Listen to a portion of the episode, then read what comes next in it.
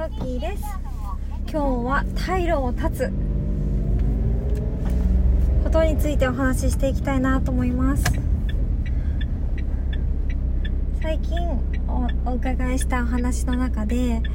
やっぱり退路を断つってことをすごく大切だなって思ったことがありました。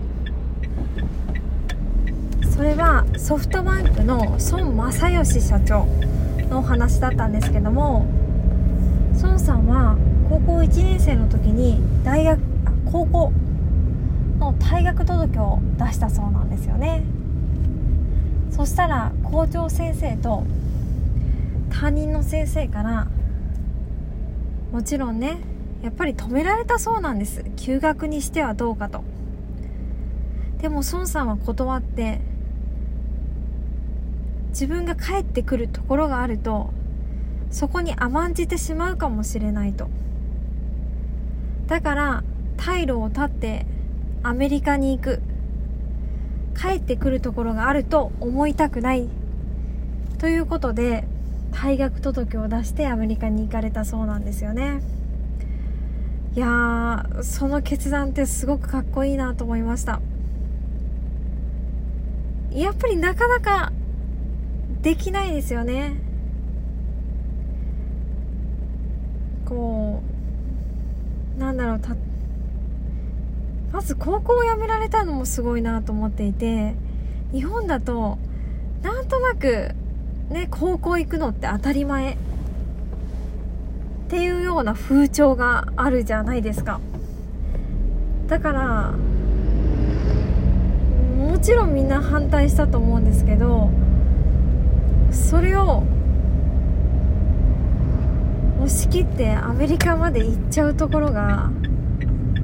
やっぱまあね普通の人じゃないなっていうかすごいなっていう風に感じました。うん。まあ私だったらできなかったなと思います。やっぱり退路があると帰るところがあるっていうのはすごく安心だけどもそれに甘んじてしまうっていうのも絶対あると思うんですよね。だから自分を追い込むって意味でもやっぱりどちらか選んだからにはそれを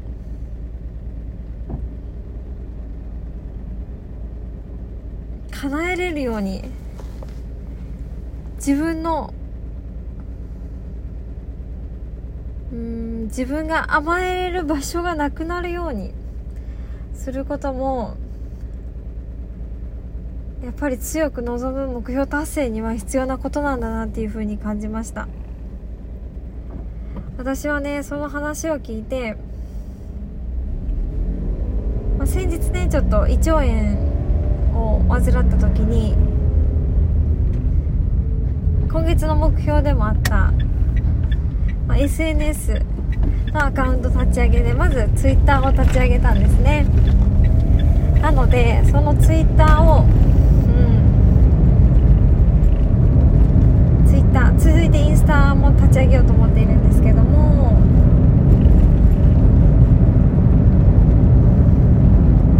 自分の目標と過程っていうのを正直に見せていって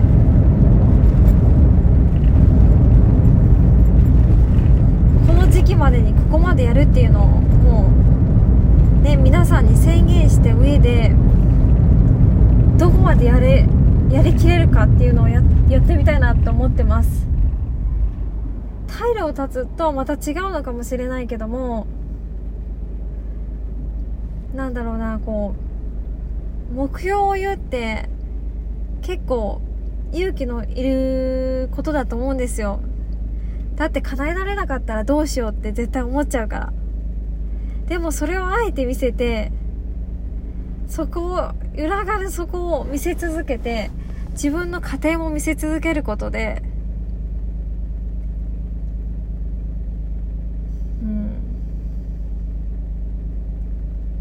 なんか自分を追い込むじゃないけどそういう形で私は取り組んでいけたらなっていうふうに思っています。って言っちゃったからにはうん。ね やります。まあ今日はちょっとそのね退路を断つっていう学びと